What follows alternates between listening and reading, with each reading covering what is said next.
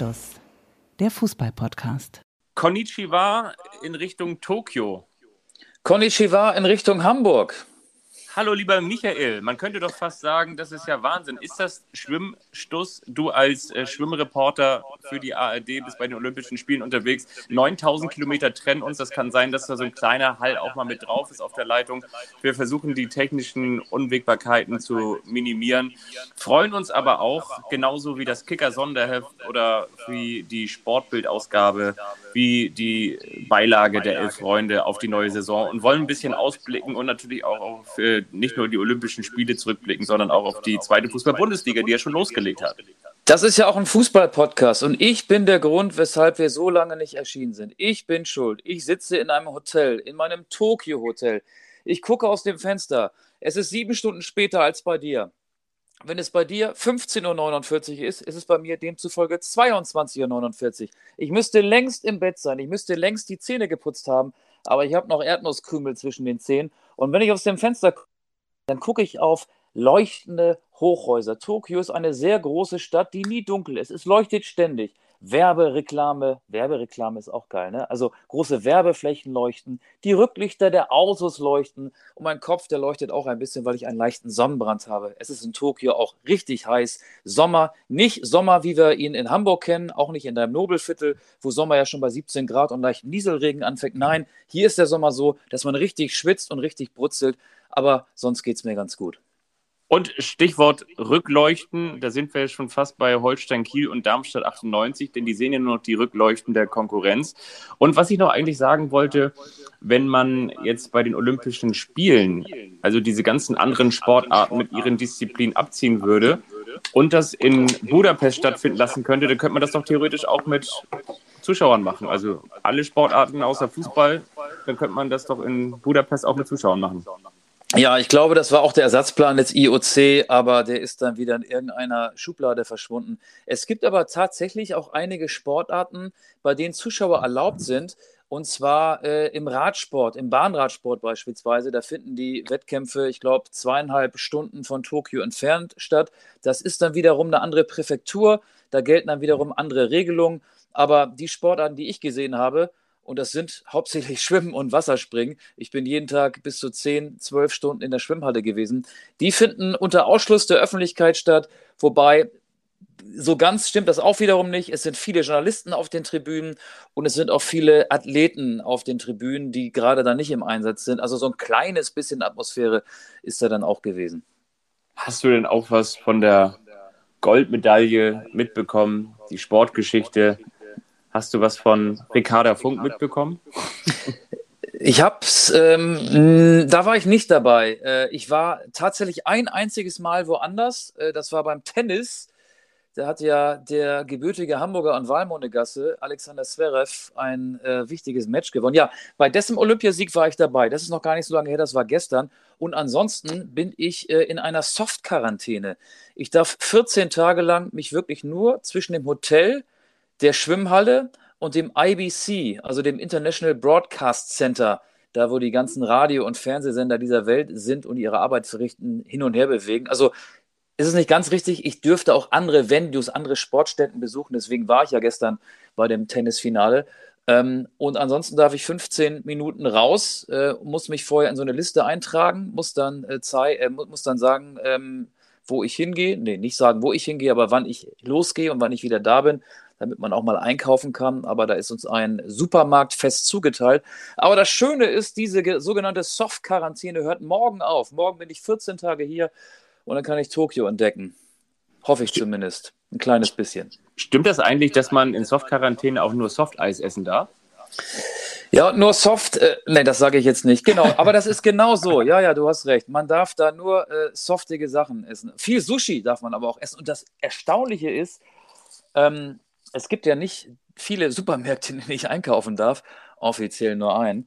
Ähm, das Sushi, das da abgepackt in der Kühlung liegt, schmeckt deutlich besser als das Sushi, das man in Deutschland von Lieferservices geliefert bekommt. Also Sushi können die, selbst wenn es nicht mal ganz frisch ist und schon längere Zeit im Kühlschrank liegt. Sushi können die wirklich. Es ist aber alles hier so sehr in Plastik verpackt, das ist jetzt auch ein kleiner Reisepodcast, wenn ich mir eine Banane kaufe oder auch zwei oder drei, die sind alle nochmal eingepackt. Die Banane hat ja von der Natur eine vorgegebene Schale.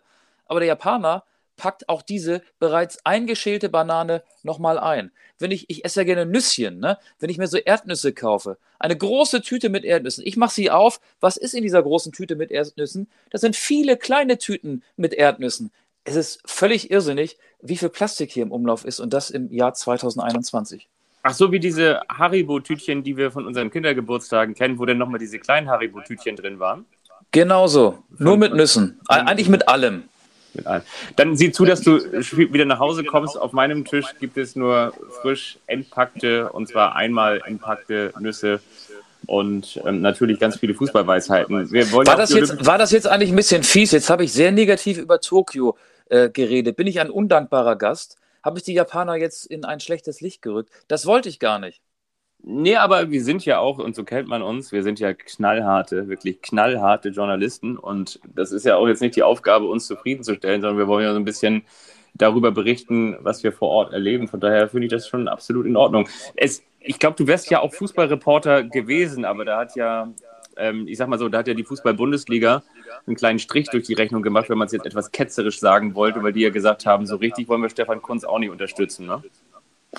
Ja, die waren ja auch hier, stimmt. Ähm, aber da habe ich ehrlich gesagt nur ein Spiel gesehen, das gegen Brasilien, das habe ich mir angeguckt. Das Problem ist ja auch, man kann ja kein deutsches Fernsehen gucken, ist ja alles geogeblockt. Wir haben so einen kleinen VPN-Tunnel, den kann ich auf meinem Handy nutzen. Und da habe ich mir dann Deutschland-Brasilien angeguckt.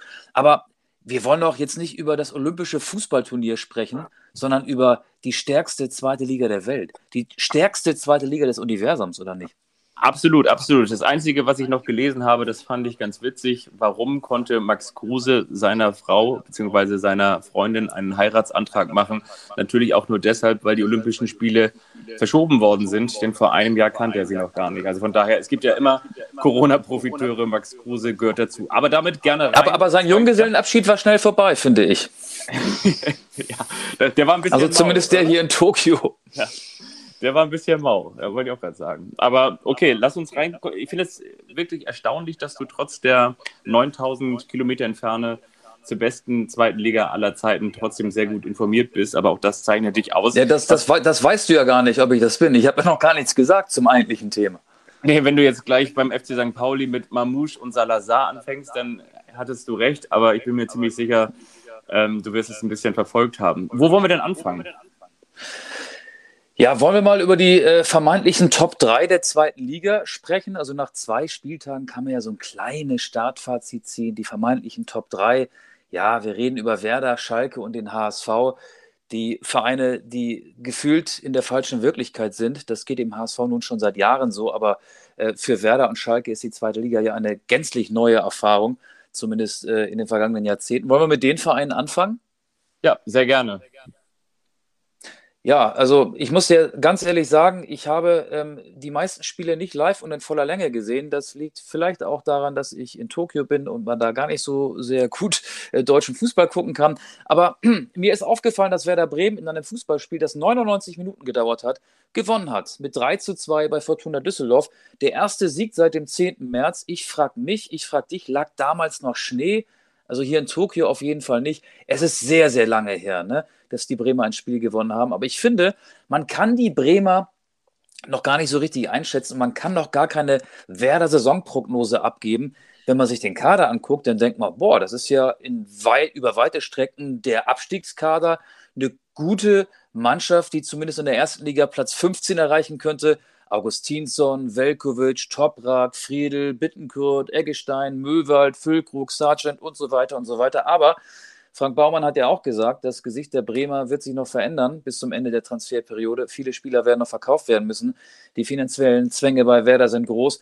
Deswegen ist es, glaube ich, völlig offen, wie der Kader am Ende aussehen wird.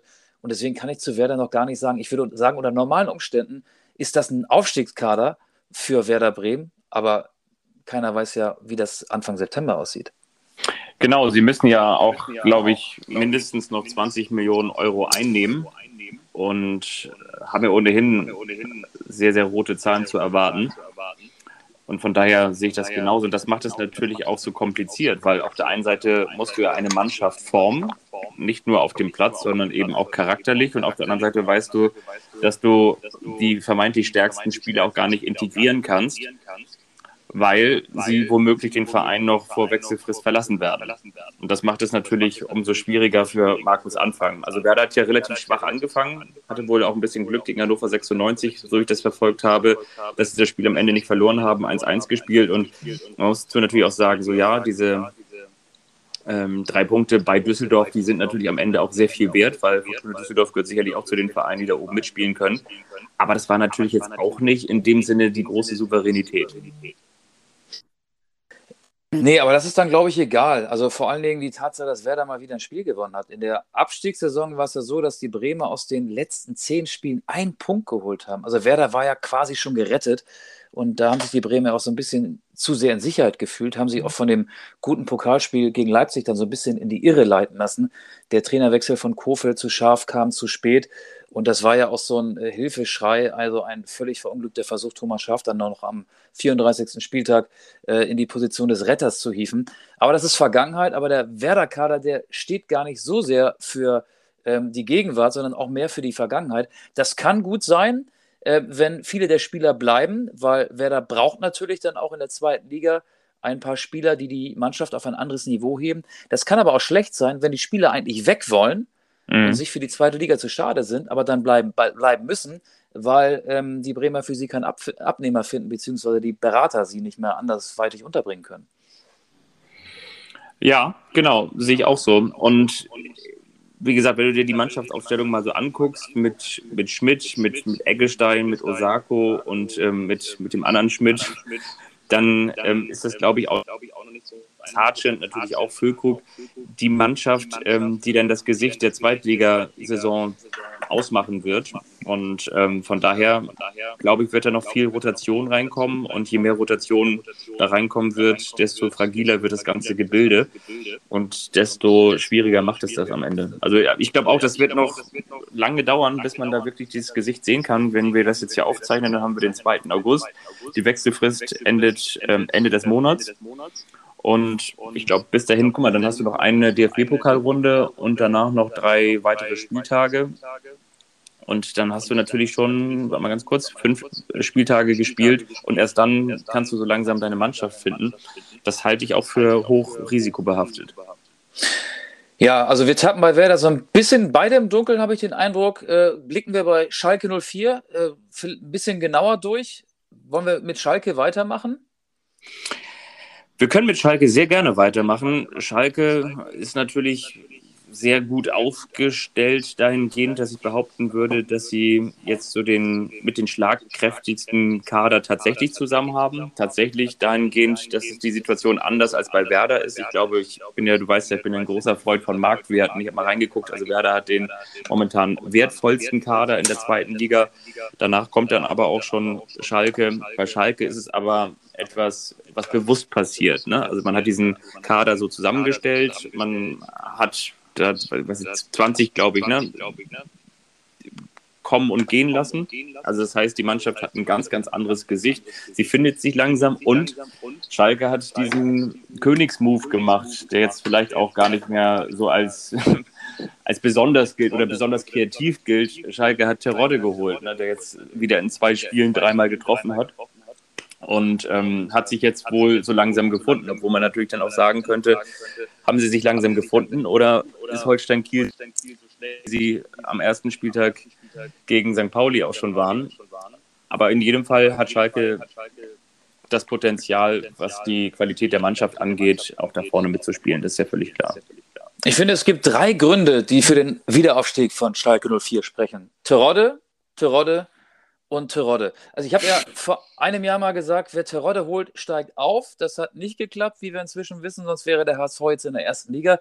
Deswegen ziehe ich diese Aussage zurück. Ähm, ich muss auch sagen, dass Schalke nicht nur Terodde hat. Die haben auch Drexler, Bülter, Palsson, kluge Transfers. Jetzt bahnt sich ja an, dass Rodrigo Salazar leider zu Schalke geht. Leider sage ich deshalb, weil er natürlich in der vergangenen Saison an St. Pauli ausgeliehen war. Und du weißt ja, dass ich gewisse Sympathien für den FC St. Pauli habe. Und wenn sich Schalke auch noch Salazar holt, dann haben sie äh, noch einen sehr guten Zweitligaspieler mehr im Kader. Aber auch da wird sich natürlich noch was tun. Ähm, Leute wie äh, Nastasic und Kabak gehören ja auch noch zum Kader, Salif Sané.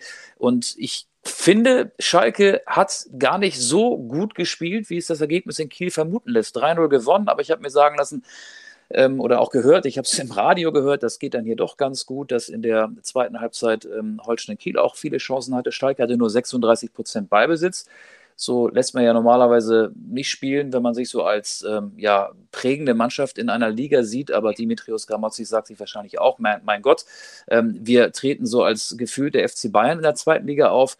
Jeder erwartet, dass wir das Spiel machen. Nee, machen wir gar nicht. Wir reagieren und mit 36 Prozent Ballbesitz 3-0 gewinnt, das ist schon nicht schlecht. Ich glaube aber, da kommt bei Schalke noch was dazu, das ist so eine Art Druckpflaster, was die Spieler mit sich herumtragen. Also das ist jetzt nicht so dieses angenehme Wärmepflaster, dass man sich vielleicht nach einer Sportverletzung auf die Schultern klebt oder dahin, wo es weh tut, sondern so ein Druckpflaster, das die Woche für Woche mit sich rumschleppen. So ein fieses Kribbeln wird dadurch ausgelöst, äh, weil Schalke muss aufsteigen. Und ich glaube, diese Bürde aufsteigen zu müssen, die wird der Mannschaft langfristig nicht gut tun. Das erlebt der HSV jetzt auch schon seit ein paar Jahren in der zweiten Liga. Und ich könnte mir vorstellen, dass es den Schalkern ähnlich gehen wird und dass Terodde, obwohl er natürlich jetzt einen super Start hatte, auch für Schalke nicht die Aufstiegsgarantie sein wird. Ja, aber dann gibt es noch ein paar mehr Spieler, die mich jetzt zum Beispiel auch gegen Holstein Kiel überzeugt haben, die allerdings auch schon vorher nicht so schlecht waren. Gegen den Hamburger SV hatten sie ja auch geführt. Also damit meine ich jetzt zum Beispiel noch hier diesen Thomas, bin mir nicht ganz sicher, wie man ihn ausspricht, diesen Niederländer Thomas, der glaube ich, oder Auejan. Ähm, der ist von Udine Calcio gekommen, der hat ein ganz starkes Spiel gemacht, ist ein 24-jähriger Niederländer. Dann kommt Matthew Hoppy noch zurück, der hat gerade den Gold Cup in Amerika gewonnen, Marius Günther. Ja, aber vielleicht, aber vielleicht wird er auch verkauft, ne? das habe ich jetzt auch gelesen, dass der vielleicht verkauft wird. Klar, das kann natürlich immer noch mal mit reinfallen, aber wie gesagt, da kommt dann ja vielleicht auch noch mal was dazu. Also dann haben sie Dominik Drexler geholt, das ist für mich auch ein überdurchschnittlicher Zweitligaspieler. Genau, genau. Letztes Jahr ne, mit, Holz, mit, mit Holstein Kiel, sage ich schon, mit dem ersten FC Köln dann die Klasse noch im letzten Moment gehalten. Also Dani Latze hat sich jetzt verletzt, das muss man natürlich auch nochmal gucken, wie man das kompensieren kann. Ähm, so Spieler wie Amin Harit werden sicherlich den Verein noch verlassen bei einem entsprechenden ja, Angebot. Oder Mascarell vielleicht auch. Genau, aber ich, ich finde schon, dass da beim FC Schalke dieses Down to Earth ein bisschen wieder angekommen ist. Es war im, dieser Abstieg, der war ja vorgezeichnet. Du hast ihn sogar noch viel früher vorgezeichnet, als er eingetreten ist und hattest auch damit recht. Ähm, das hätte ich so nicht gedacht. Ich hätte immer gedacht, dass sich die Kaderstärke am Ende dahingehend durchsetzen wird, dass man zumindest die Klasse halten kann. Aber ich finde, hat ein neues Gesicht, hat ähm, wie gesagt, mehr Fußballer, die dann auch in der zweiten Fußball-Bundesliga genau das abrufen können oder die das Potenzial haben, das abzurufen, was in der zweiten Liga gefragt ist. Das ist eben so dieser Terodde-Fußball, man Ball in die Mitte und dann weiß man, okay, der steht dann da irgendwo. Das ist, ich sag mal, schnörkelloser als dieses Amin Harid-Spiel, so wo du sagst, du hast einen Zehner, der auch viel über die Einzelaktion ähm, so ein Spiel dann an sich reißen kann, respektive entscheiden kann. Also es ist mehr, wie gesagt, ist mehr Schwarzbrot, aber ich habe irgendwie das Gefühl, das kann durchaus was werden. Aber wie gesagt, das sage ich jetzt nach zwei Spieltagen, bei denen ähm, Schalke auch schon ein Spiel verloren hat. Aber trotzdem, ich finde, dass das sah bislang eigentlich gar nicht schlecht aus. Ja, kommen wir zum HSV. Der hat ja mit Tim Walter einen Trainer, der auch Fußball spielen lassen will, der nicht schlecht aussieht. Also Walter steht ja für offensiven Fußball. Ähm, das war ja auch bei Holstein Kiel schon so, beim VfB Stuttgart auch, obwohl ähm, er da nicht seinen Vertrag erfüllen durfte. Und was auffällt, er hat ein bisschen was geändert beim HSV. So also auch Dinge gemacht, mit denen jetzt nicht jeder gerechnet hätte. Sebastian Schonlau aus Paderborn gekommen, Neuzugang, sofort Kapitän geworden. Leibold, den man in der Innenverteidigung als Stammspieler erwartet hätte, spielt gar nicht. Dafür Jonas David, also ein Spieler aus dem eigenen Nachwuchs, der von Walters Vorgängern ja mehr ignoriert worden ist. Dann hat er Rohr schon zweimal eingewechselt. Maximilian Rohr, ein Name, den man vorher auch nicht kennen musste. Regionalligaspieler schon 26, kam mal aus Jena, also jetzt Zweitligadebüt mit 26, sehr spät. Ähm, aber trotzdem möchte ich darauf verweisen, dass V im HSV steht für Verunsicherung. Das zeigt die zweite Halbzeit gegen Dresden. Die erste Halbzeit war ja wohl überragend. Aber in der zweiten Halbzeit kam Dresden stärker auf, dann war der HSV verunsichert. Am Ende geht das Spiel nur 1-1 aus. Und ich finde, der HSV kann meinetwegen zehnmal hintereinander gewinnen. Interessant wird es im Februar, März 2022. Wenn die Spieltage weniger werden, dann wird die Verunsicherung größer. Das hat die Vergangenheit bewiesen und ich glaube, deswegen müsste man auch beim HSV vorsichtig sein und jeder noch so hohe Sieg wäre wär für mich jetzt nicht zwangsläufig damit verbunden, dass der HSV aufsteigt. Im Februar, März wird es wieder entscheiden, äh, entschieden beim HSV, wenn die Verunsicherung zurückkommt. Und ich glaube, ähm, das steckt in dem Verein so tief drin, dass ich da nach wie vor auch pessimistisch bin. Ja, das lässt sich natürlich nicht so hundertprozentig jetzt schon sagen, aber ich weiß, was du meinst. Was ich wieder interessant fand, ich habe auch dieses Spiel gegen Dynamo Dresden verfolgt, nachdem Tim Walter ja gesagt hat, nach dem Spiel gegen Schalke, auf Schalke, da waren wir schon für viele der Aufsteiger, jetzt sind wir für viele wieder die Idioten. Damit kann er ganz gut leben. Das zeigt auf der einen Seite der offensive und auch schon häufig teilweise provokative Umgangsweise von Tim Walter mit Journalisten. Der spielt ganz gerne. Allerdings geht dieses Spiel natürlich auch nur gut für dich aus, wenn du den Erfolg hast. Und ich finde, er setzt den Erfolg auch häufig zu leichtsinnig aufs Spiel, dahingehend, das, was du angesprochen hast. Du musst das natürlich auch spielen können mit dieser offensiven Viererkette oder respektive Dreierkette, die teilweise an der Mittellinie steht. Und das ist natürlich, wenn es funktioniert, ein total schöner Offensivfußball. Aber wie gesagt, dafür brauchst du natürlich auch die Spieler. Dafür brauchst du vor allen Dingen schnelle Innenverteidiger, brauchst du schnelle Außenspieler. Und du hast es gegen Dynamo Dresden gesehen, gegen einen frechen Aufsteiger im Volksparkstadion, dass eben diese häufig sehr, sehr weit, für mich zu weit aufgerückte Abwehrkette enorm große Lücken da hinten offenbart hat. Und es allein daran lag, dass die Sturmabteilung oder die Offensive der Dresdner die, die Kontersituation, bekommen haben, nicht äh, entsprechend genutzt haben, sondern eben nur diese, in Anführungsstrichen nur im Sinne von ausschließlich die Eckball-Variante äh, nutzen konnten, um den Ausgleich zu erzielen. Ja, das stimmt. Danach hatte der Hamburger SV noch bestimmt, jetzt übertreibe ich, aber zehn gute Torchancen oder gute Abschlüsse, die dann ähm, nicht im Tor landeten. Aber diese offensive Spielweise ist auch ein, ein großes Risiko, dass Tim Walter da eingeht. Aber sind wir uns einig, dass äh, von der Mehrheit der Fußballfans wahrscheinlich Werder, Schalke und HSV als die Vereine auserkoren werden, die die ersten drei Plätze unter sich ausmachen? Ja, und das ist eben die Frage. Das glaube ich eben nicht. Genauso steht es auf dem Papier. Aber wer hätte denn zum Beispiel am Anfang der vergangenen Saison gesagt, dass Bochum und Fürth aufsteigen? Ich glaube also das ja auch nicht. Nein, nee, aber genau. Und deswegen hast du halt auch mal jetzt den Karlsruher SC mit drin, der sowieso auch in der vergangenen Saison eine, ähm, eine, eine, solide bis, bis gute Rückrunde gespielt hat, Holstein Kiel noch geärgert hat, andere Vereine noch geärgert hat, ich glaube den HSV auch geärgert hat.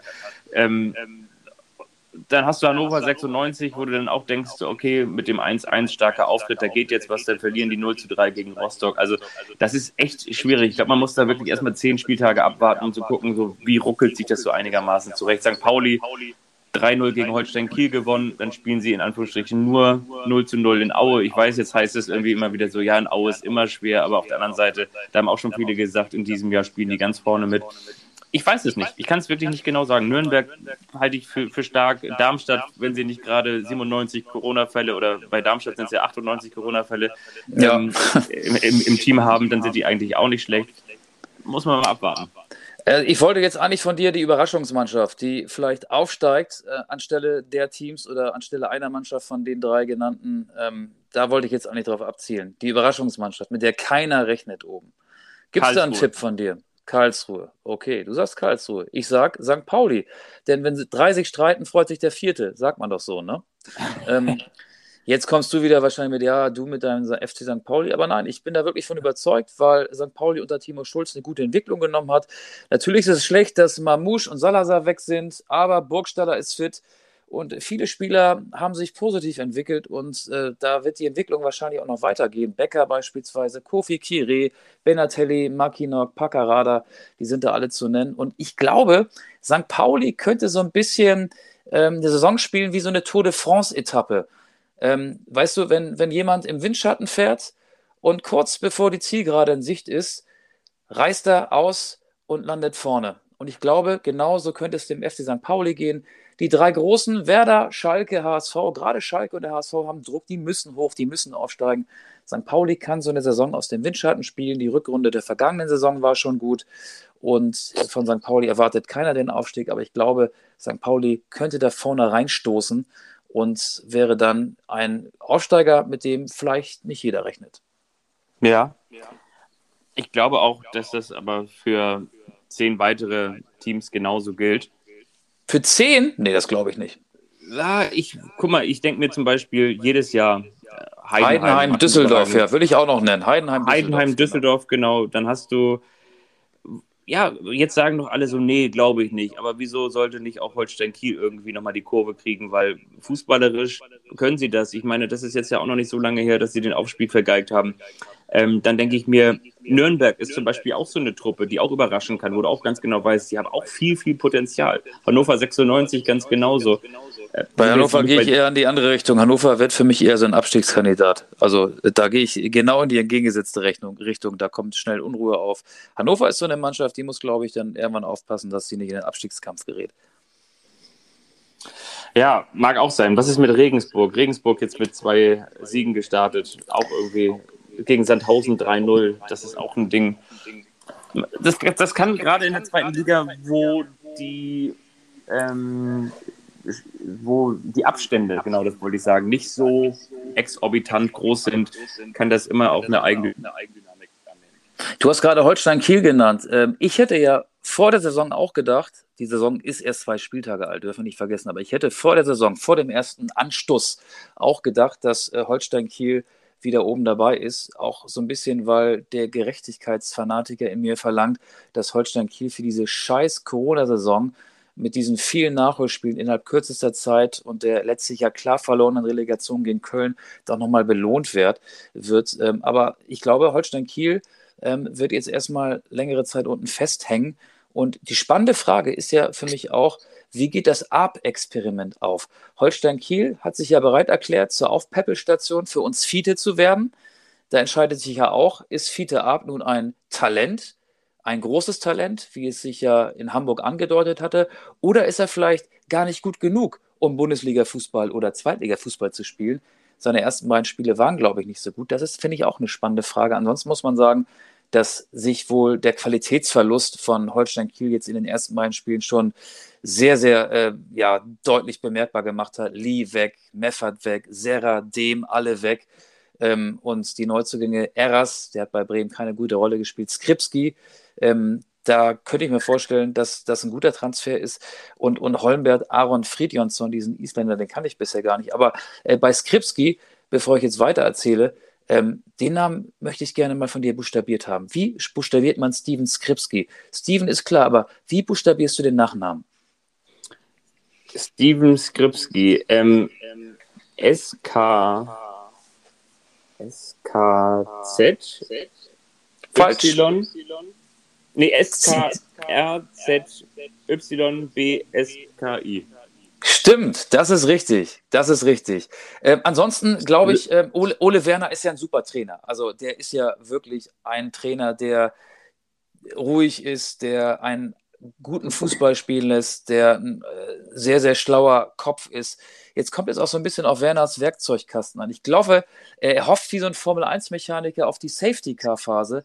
Die ist ja bald, nämlich äh, Ende August, Anfang September wenn die Länderspielpause ist, dann wird er vielleicht bis dahin noch Neuzugänge haben, aber er wird auf jeden Fall die Möglichkeit haben, dass sich seine Mannschaft dann besser aufeinander abstimmen kann. Ich glaube, die Länderspielpause äh, wird vielen Vereinen helfen, aber Holstein Kiel ganz besonders. Ja, und wo wir schon bei Quarantäne und Soft-Quarantäne sind, könnte man auch sagen, Safety-Car-Phase und Soft-Safety-Car-Phase, die gibt es ja eigentlich jetzt schon, weil ja, Stolpergefahr auf der einen Seite, auf der anderen Seite hast du natürlich jetzt auch dieses DFB-Pokalspiel in Schleswig-Holstein gegen Flensburg wo man sich auch ein bisschen rehabilitieren kann, wo man vielleicht sich auch ein bisschen Selbstbewusstsein holen kann, weil man weiß, okay, natürlich ist auch ein hochmotivierter Gegner, aber das ist ein Gegner, den können wir vielleicht noch mal in Anführungsstrichen leichter schlagen als jetzt Schalke, St. Pauli auswärts etc. Ne? Also das ist vielleicht auch noch mal eine Chance, um da ein bisschen Drive reinzubekommen. Aber du hast Fiete Art, Fiete Art angesprochen. Ich finde, die Frage ist wirklich, Und das uns Fiete. Ja, ich, ich, die Frage ist jetzt, und ich traue mich gar nicht so richtig, das zu sagen, aber wir, wir, wir diskutieren ja schon ganz lange im Norden. Die HSV-Fans haben es lange getan oder natürlich auch alle, die ihn dann in Richtung FC Bayern München verfolgt haben. Kann Fiete Ab zeigen, dass er ein richtig, richtiger Bundesligaspieler ist? Die Frage ist, ob er es denn überhaupt jemals war, weil seine Karrieredaten sagen ja 18 Bundesligaspiele, zwei Tore. Zweite Liga, 19 Spiele, ein Tor. Ne? Der hat in der dritten Liga 42 Spiele gemacht, acht Tore. In der Regionalliga Nord sieben Spiele, drei Tore. Das heißt, eigentlich war er jetzt noch nie derjenige, der auch schon im unterklassigen Bereich da alles weggebombt hat.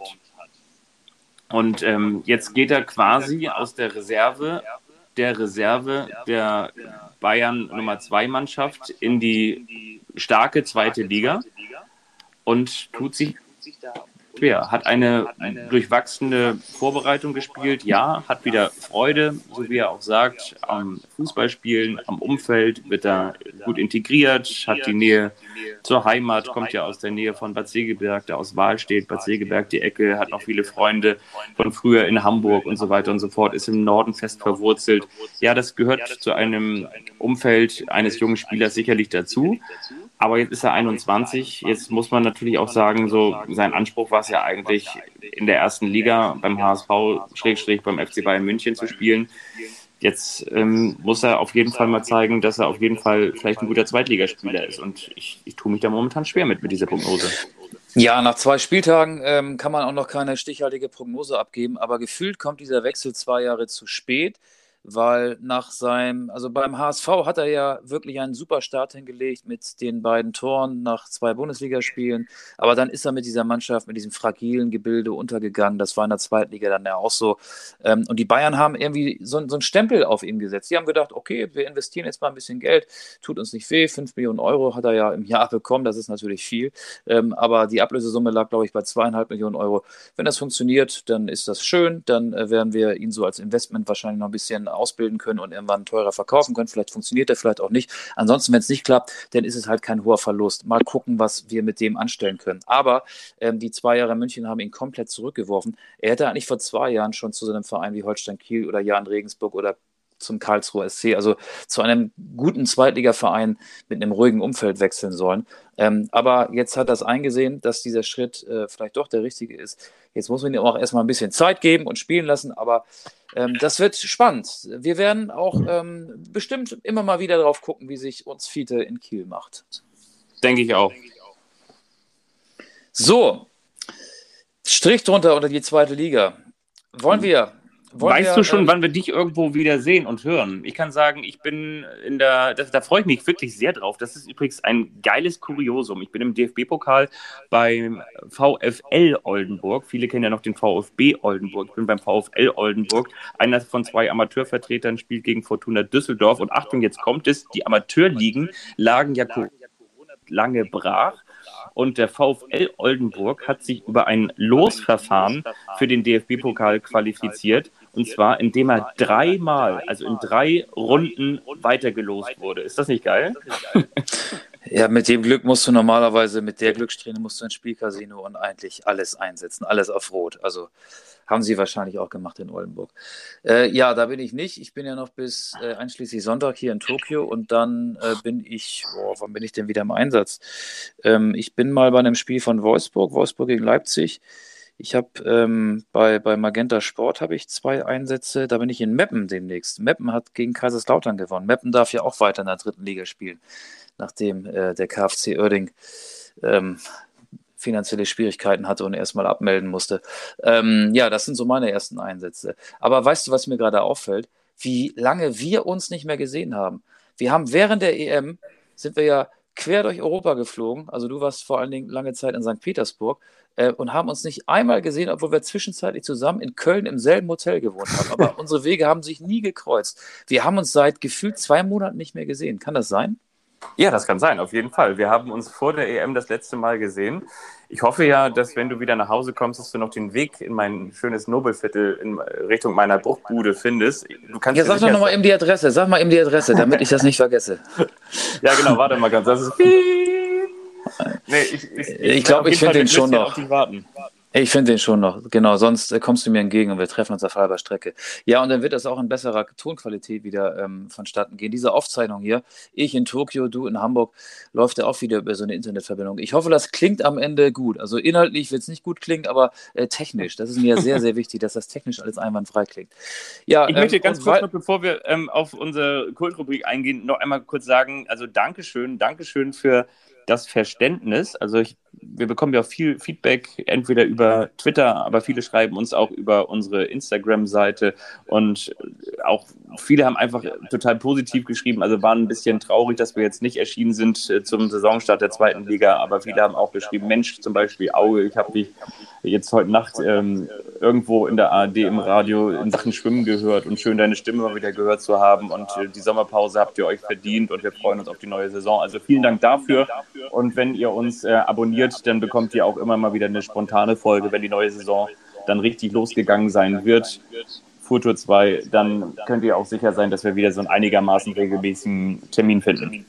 Und dann gibt es auch wieder den Opener unserer Kultrubrik. Der eine überrascht den anderen. Auch das können wir aus technischen Gründen jetzt nicht zuspielen. Ähm, ja, aber die Stammhörerinnen und Hörer wissen, was gemeint ist. Ich überrasche Fabian, er weiß nicht, worum es geht. Fabian überrascht mich, ich weiß nicht, worum es geht. Wer fängt an? Dann fange ich einfach mal an. Was hältst du davon? Sehr viel. Okay, ich muss noch ganz kurz eine Sache öffnen. Und zwar habe ich mir überlegt, es dauert ja nur noch neun Tore bis X. Die Frage ist, was wird in neun Toren in der zweiten Fußball-Bundesliga passiert sein? Dann wird Simon Terodde Dieter Schatzschneider eingeholt haben, als Rekordtorjäger. Du bist sehr, sehr gut. Ähm, hast du da etwa auch etwas Ähnliches vorbereitet? Nee, habe ich nicht. Aber du hast dich darauf vorbereitet, ja? Es Und gibt in Tokio kein anderes Thema. ja, klar. Weißt du An denn, der Bushaltestelle um die Ecke. Jeder Japaner spricht darüber. Und jetzt möchte ich natürlich A, um gleich diese kleine Überraschung beziehungsweise das, was ich für dich vorbereitet habe, einzuleiten, möchte ich ganz gerne mal von dir wissen, wie viele Tore hat denn Dieter Schatzschneider insgesamt geschossen für Hannover 96 und den SC Fortuna Köln in 201 Spielen in der zweiten Liga? Ja, jetzt hast du mich. Ähm, die Zahl weiß ich nicht. Ich muss äh, tippen. Ich muss wirklich tippen. Lass es 137 sein. Nicht ganz. Es sind exakt 154 Tore. Das heißt, wie viele Tore hat Simon Terodde? Eine kleine Rechenaufgabe. 145. Das ist sehr richtig. Und jetzt muss ich hier ganz kurz nochmal ähm, eine zweite Seite öffnen. Warte mal ganz kurz. Und zwar, so haben wir das jetzt hier. Ich möchte nämlich anlässlich dieses Rekordes, der jetzt möglicherweise bald A eingestellt und B geknackt wird, mit dir über die Torschützenkönige der zweiten Fußball-Bundesliga der vergangenen zehn Jahre sprechen. Und wir fangen ja, dann mal los. Jahr 2011. Sag mal. Und jetzt wird's. Boah, da, das, boah, das, sowas kann ich, das, da kannst du mich äh, aus den 90ern fragen. Da, da weiß ich sowas noch. 2011. Gott, oh Gott, ey. Ich helfe dir ein bisschen. Ist, das, das ist schwierig. Das ist schwierig. 2010, 2011 wurde ein späterer deutscher Nationalstürmer, Torschützenkönig der zweiten Liga, der mittlerweile eher mit dem SC Freiburg nach Hause geht. Nils Petersen. Richtig, damals spielt er allerdings noch für Energie Cottbus. Richtig, 25 Treffer. Im Jahr 2011, 2012 wurden drei Spieler Torschützenkönig. Alle mit 17 Treffern. Wer? Boah. Ich, ich gebe dir mal die Namen vor. Von Eintracht Frankfurt, beziehungsweise die Vereine. Von Eintracht Frankfurt. Alex Meyer. Richtig. Von der SPVGG Gräuter Fürth. Spielvereinigung Gräuter Fürth, sagt man auch. Ähm, oh. Boah. Da brauche ich noch einen Tipp. Weiß ich nicht. Olivier Ocean. Ja. Und My vom SC over the Ocean. Paderborn. Äh, sag mal noch einen Tipp. Da kann ich keinen Tipp zu geben. Ich kann nur sagen, dass er Nick Proschwitz heißt. Wir machen weiter, das, da bin ich mir ziemlich sicher, das wirst du wissen. Und zwar 2012, 2013, 19 Tore, Eintracht Braunschweig. Domi Kumbela. Jawohl. Wir machen weiter mit 2013, 2014, 15 Tore, SC Paderborn. Schon wieder Paderborn. Mhm. Welches Jahr sind wir? 2013, 2014. Der ist Paderborn doch aufgestiegen, ne? Mhm. Kann das sein? Mahir. Maja Salik. Ja, das ist richtig. Der spielt jetzt beim SC Verl mit 38, spielt der noch Dritte Liga. Siehst du. 2014, 2015, jetzt nähern wir uns magischen Zweitliga-Relegationsspielen. Das kann ich schon Ja, mal das, sagen. das, war, das, das weiß ich, weil da war der HSV involviert. Rufen Hennings, KSC. Sehr gut. 17 Treffer. 2015, 2016, 25 Tore. VfL Bochum. 25 Tore VfL Bochum. Der Mann spielte unter anderem auch mal beim Hamburger SV und beim Ach, ähm. Ach so, Terodde. Ja, klar. Ja. Ja, logisch. Jetzt kommen die ganzen Terodde-Jahre. Der, ja, ja, der kommt jetzt noch häufiger. 2016, 2017, 25 Tore. VfB Stuttgart. Ja, Terodde. Richtig. 2017, 2018, 18 Tore. Holstein Kiel. Ja, Marvin Duksch, Marvin Duksch. Ein Jahr in Kiel. 2018, 2019, 29 Treffer. Terodde. Terodde, 1. FC Köln ist richtig. 2019, 2020. Das war ja 21 gerade erst. Äh, nee, nee, das war vorletzte Saison. Äh, Ja. Klos, Fabian Klos, Arminia Bielefeld, Aufstiegs. Ähm, Sehr gut, Garant. sehr gut, sehr gut. Und wir schließen, das weißt du vielleicht noch, wer ist aktueller Torschützenkönig Ja, Serdar Liga? Dursun, Darmstadt. Das war doch schön. Ja, das war, das, das war auf jeden Fall ein Zweitliga-Quiz. Ähm, ich ich habe auch ein Zweitliga-Quiz. Ähm, die ewige Tabelle der zweiten Liga. Die zweite Liga gibt es seit 1974. Ja, du sollst sie mir jetzt nicht vorlesen. Es gibt seit August 1974 die zweite Fußball-Bundesliga. Ähm, Tabellenführer der ewigen Tabelle ist Greuther Fürth, zweiter St. Pauli, dritter Alemannia Aachen, vierter Hannover 96 und fünfter Fortuna Köln. Ich will jetzt mit dir ein Quiz spielen. Wer steht weiter oben und gebe jeweils zwei Vereine vor? Wer steht weiter oben in der ewigen Tabelle der zweiten Liga? Der HSV oder der VfB Lübeck? Der VfB Lübeck hat ja nur ein Jahr in der zweiten Liga gespielt und deshalb der HSV. Nee, nee, nee, nee. nee. Ähm, der VfB Lübeck war häufiger in der zweiten Liga. In den 90ern und in den Nullern. Äh, Die waren, die waren äh, 2004 waren die im DFB-Pokal Halbfinale, sind in Bremen rausgeflogen und haben da unter Trainer Dieter Hecking auch in der äh, Trotzdem hast du recht. Der HSV ist 78. Lübeck 79. Mike Wilde oder keiner, ne? Mike Wilde war Torwart 2004, genau. VfL Wolfsburg oder VfB Oldenburg. Wer steht höher in der ewigen Tabelle der zweiten Liga? Ah, das ist eine gute Frage. Ich würde tippen Oldenburg. Nee, der VfL Wolfsburg 56. Der VfB Oldenburg ist 68. Ah, okay. Wolfgang, Weiter übrigens, geht's. Seit diesem Jahr ist Wolfgang Sittger wieder Präsident dort. Vorstandsvorsitzender und Präsident. Ja, der war früher Spieler und Trainer. Ja. Genau. War übrigens auch mal Zweitligatorschützenkönig, Anfang der 90er, als der VfB Oldenburg in der zweiten Liga spielte.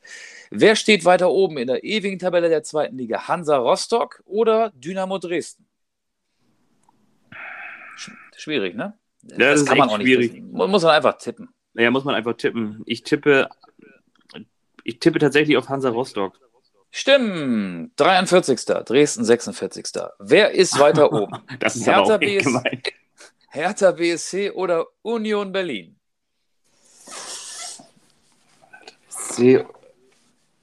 Ähm, Union Berlin. Nee, Hertha. Hertha war ja ganz, ganz lange in der zweiten Liga. Also seit 97 ja mit einigen Unterbrechungen ähm, erst beständig in der ersten Liga. Ähm, und Hertha ist 20. Union 31. Ah, okay. So, der nächste Städtevergleich. FSV Frankfurt oder Eintracht Frankfurt?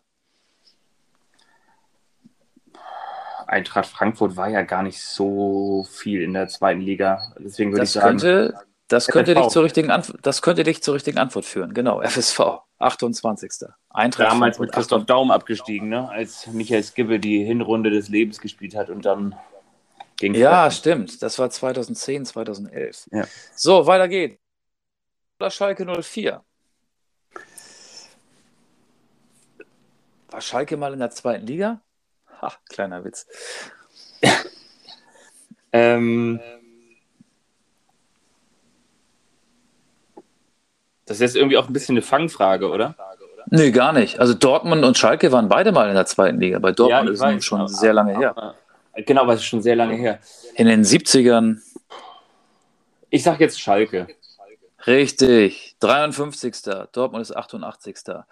SV Meppen oder Holstein Kiel?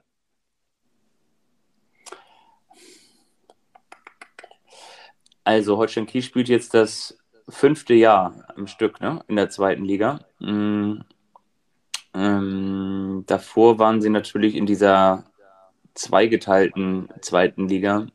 Aber Meppen war in den 90ern lange dabei, ne?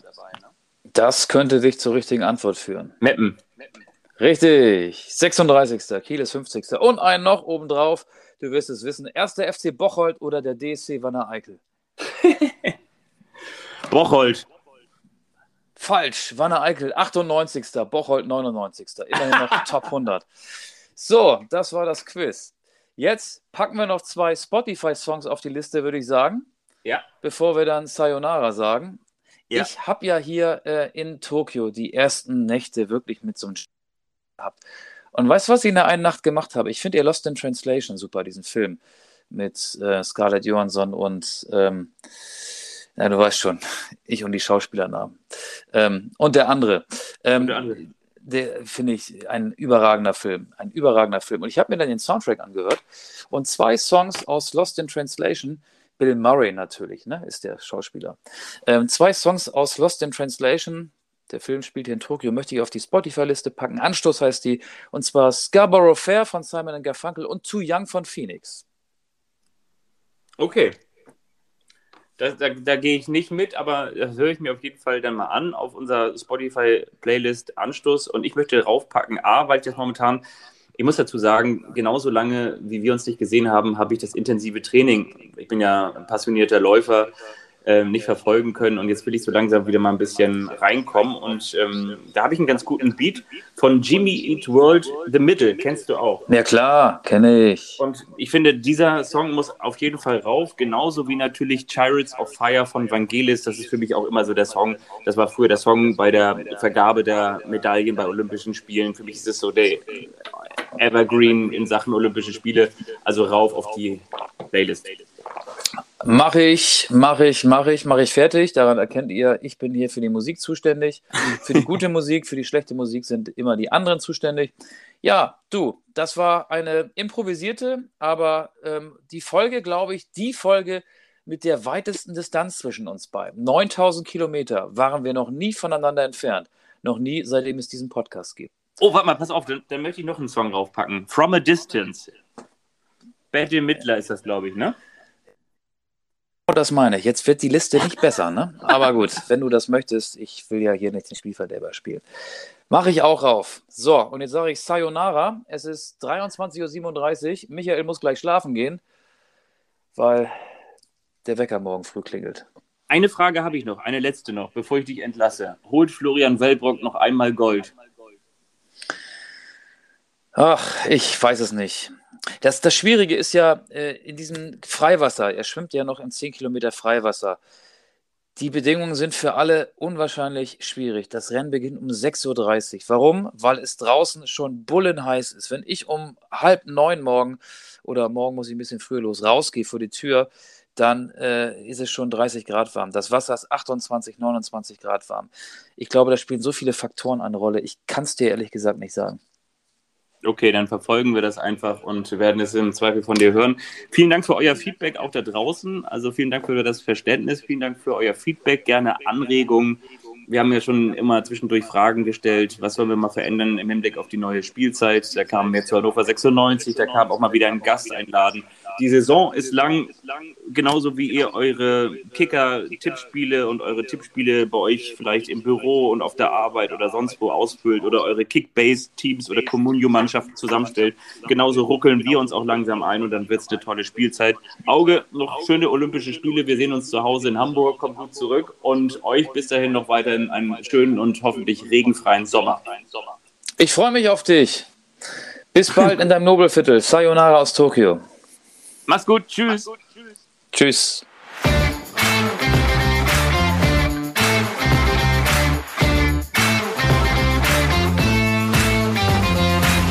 Anstoß, der Fußball-Podcast.